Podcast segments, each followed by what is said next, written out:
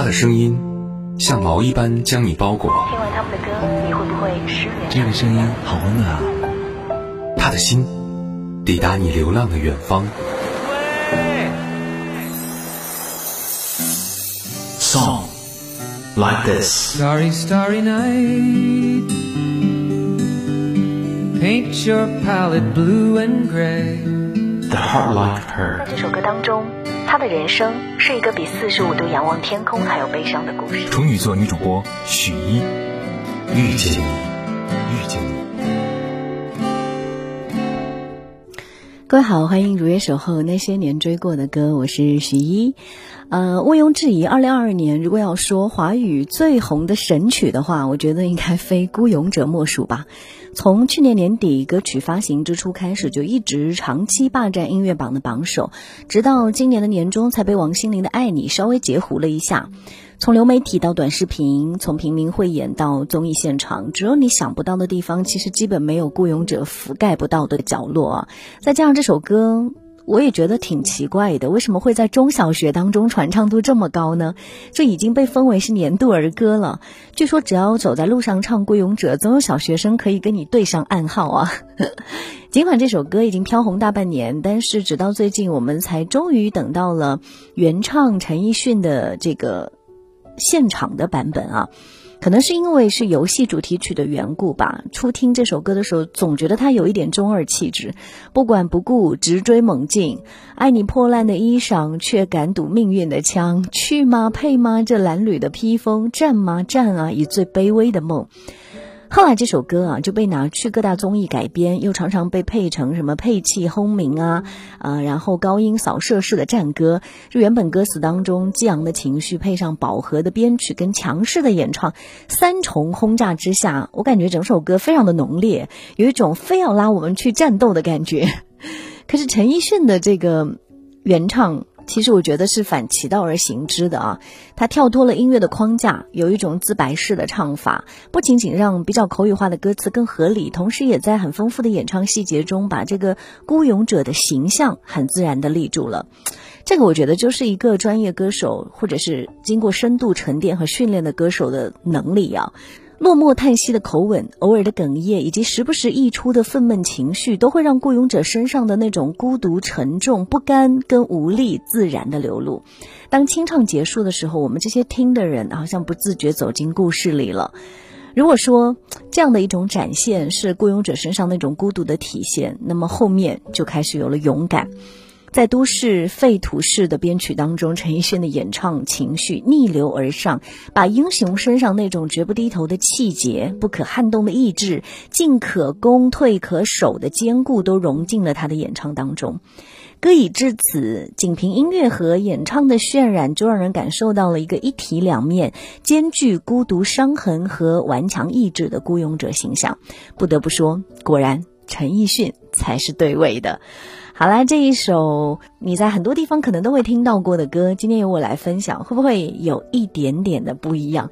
我不知道你喜欢哪个版本呢？一起来听一下吧。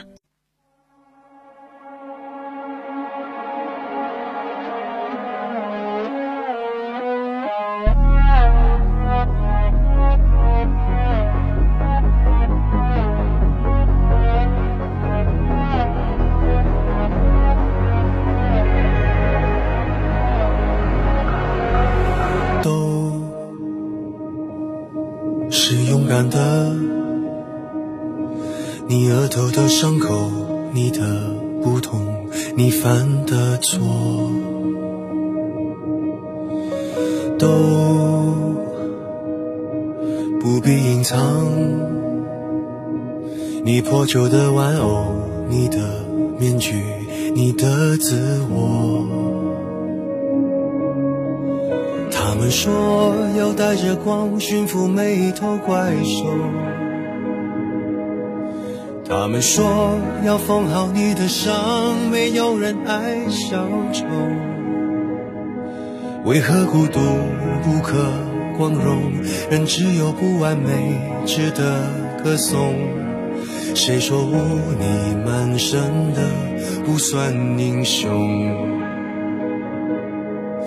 爱你孤身走暗巷，爱你不跪的模样，爱你对峙过绝望，不肯哭一场，爱你破烂的衣裳，却敢堵命运的枪，爱你和我那么像，缺口都一样。去马黑马，这褴褛的披风，战马战马，你最卑微的梦，致那黑夜中的无言与怒吼。谁说站在光里的才算英雄？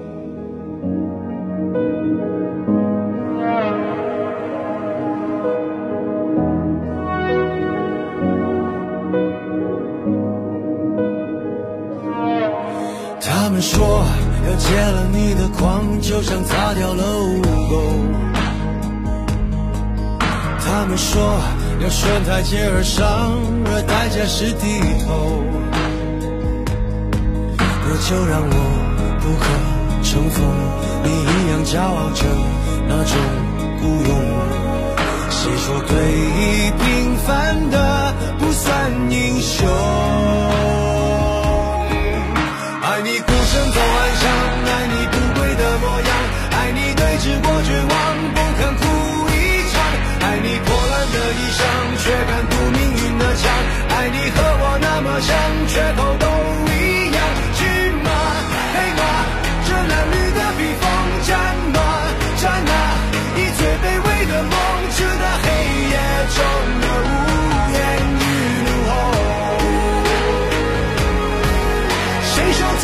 在光里的才算英雄？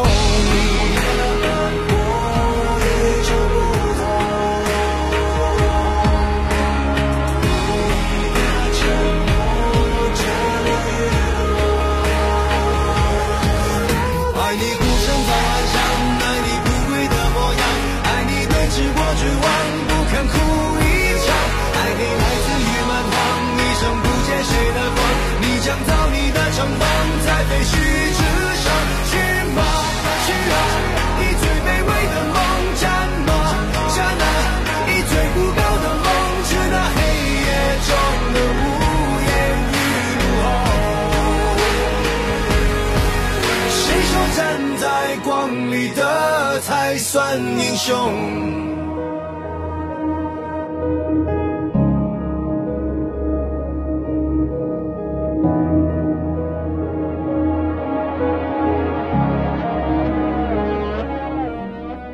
？OK，今天的分享就到这里，暂告一个段落。你喜不喜欢这首歌呢？音乐让我们彼此之间变得非常的亲密无间啊。嗯，在生活当中，也希望有更多的视角、更多的维度可以跟你发生触碰。在不同的社交平台账号中，你都可以找到我。小红书去搜索许一一杠 Z O E Zoe 啊，同名的方式在抖音当中你也可以这样的搜索许一 Zoe 就可以了，Z O E 啊。啊，另外加我微信的方式也非常的直接，x u y i f m 一零，就是许一的拼音加上 f m 一零就可以找到我啦。期待跟你分享更多的生活和音乐的点滴，下期再见，拜拜。